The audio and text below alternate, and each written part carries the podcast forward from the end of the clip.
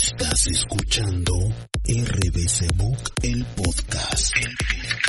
Es momento de que relajes tus ojos y afines tus oídos. Empezamos. ¿Disfrutas de las películas de la época del cine de oro mexicano? ¿O conoces la serie Lock and Key de Netflix? Si es así, te invito a que te quedes y escuches el siguiente episodio de RBC Book, el podcast.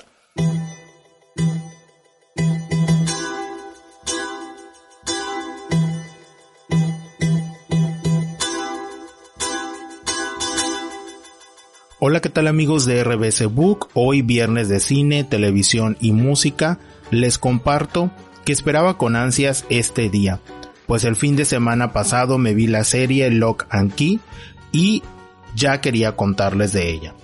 Pero primero les hablaré de la película mexicana Al son de la marimba, una película del año 1940 donde los actores Sara García, Fernando Soler, Joaquín Pardavé, Emiliano Tuero y entre otros dan vida a personajes muy bien construidos. Una de las cosas que más risa me dieron y a la vez me sorprendió fueron los diálogos del personaje Palemón Escobar, el que tomó vida a través del actor Fernando Soler.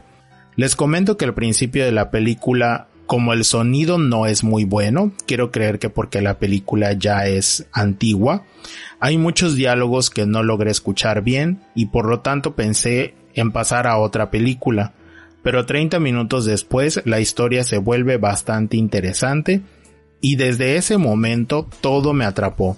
Cada minuto, teniendo en cuenta que la historia tarda 2 horas 14 minutos aproximadamente. Si disfrutan de las comedias románticas de la época del cine de oro mexicano, les recomiendo mucho Al son de la marimba. Si se animan a verla, en la descripción les dejo el link para que vean la película completa. Está en un canal de YouTube. Antes de continuar, debo de advertir que la siguiente reseña puede contener spoilers. Una vez dicho esto, les platicaré de Lock and Key, una serie de Netflix del 2020 que consta de 10 capítulos de aproximadamente 44 minutos cada uno. Se estrenó el 7 de febrero y no fue hasta el fin de semana pasado que me animé a verla. Para ser honestos, el tráiler me daba la impresión de que la serie sería muy Black Mirror y no es que esta no me guste, pero pensé en la frase Netflix más con lo mismo. Pero ya saben, uno en sus momentos de no tener que ver y sin mucha expectativa vi el primer capítulo. Si bien no me atrapó del todo, pues el actor Jackson Robert, que encarna el pequeño Body Lock, me resultó muy mal actor. Y los de su alrededor, pues poco mejor que él actuaban. Bueno, eso es a mi parecer. Agrego también que los personajes hacían cosas que me resultaron muy fuera de contexto y por lo tanto la trama resulta forzada para poder así continuar con la historia. Pero el detalle de descubrir cuáles eran las otras llaves y quién era Echo me mantuvo firme. A partir del capítulo 5 es que mi perspectiva cambió.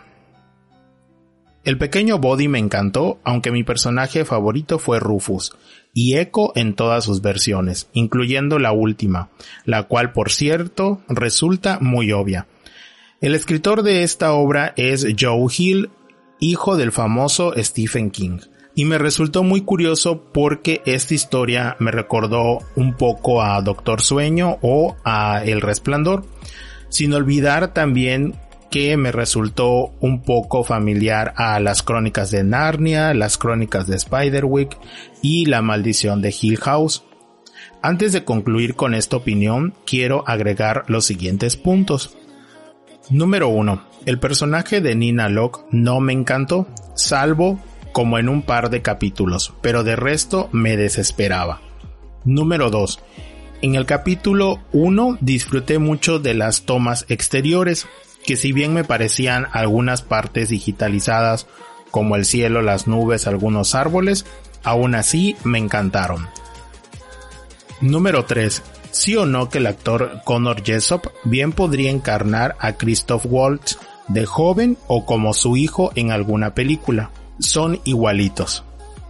Número 4. La mayoría de los flashbacks me parecieron más un relleno para alargar la duración de algunos capítulos, sobre todo de los primeros, más que realmente información necesaria. Y por último, el soundtrack me resultó muy bueno, algo hipnótico, así lo describo, por canciones como por ejemplo la de Time of the Season de Zombies. Pues hasta aquí amigos de RBC Book, cuéntenme si ya vieron esta serie y qué tal les pareció. En general a mí me resultó buena y sí me vería la siguiente temporada. Por cierto, en diversos momentos la historia sí me mantuvo en suspenso, pero no me resultó terror, a pesar que la serie está catalogada en ese género. Les recuerdo que los episodios de RBC Book el podcast se estrenan a las 9 de la noche hora Ciudad de México en las plataformas iTunes, Evox, Spotify y YouTube. Los lunes con temas de inspiración, los martes del oculto, los miércoles de psicología y educación, los jueves de literatura y los viernes de cine, televisión y música. Que tengan un excelente fin de semana. Yo soy RBC y nos escuchamos. Hasta la próxima. Chao.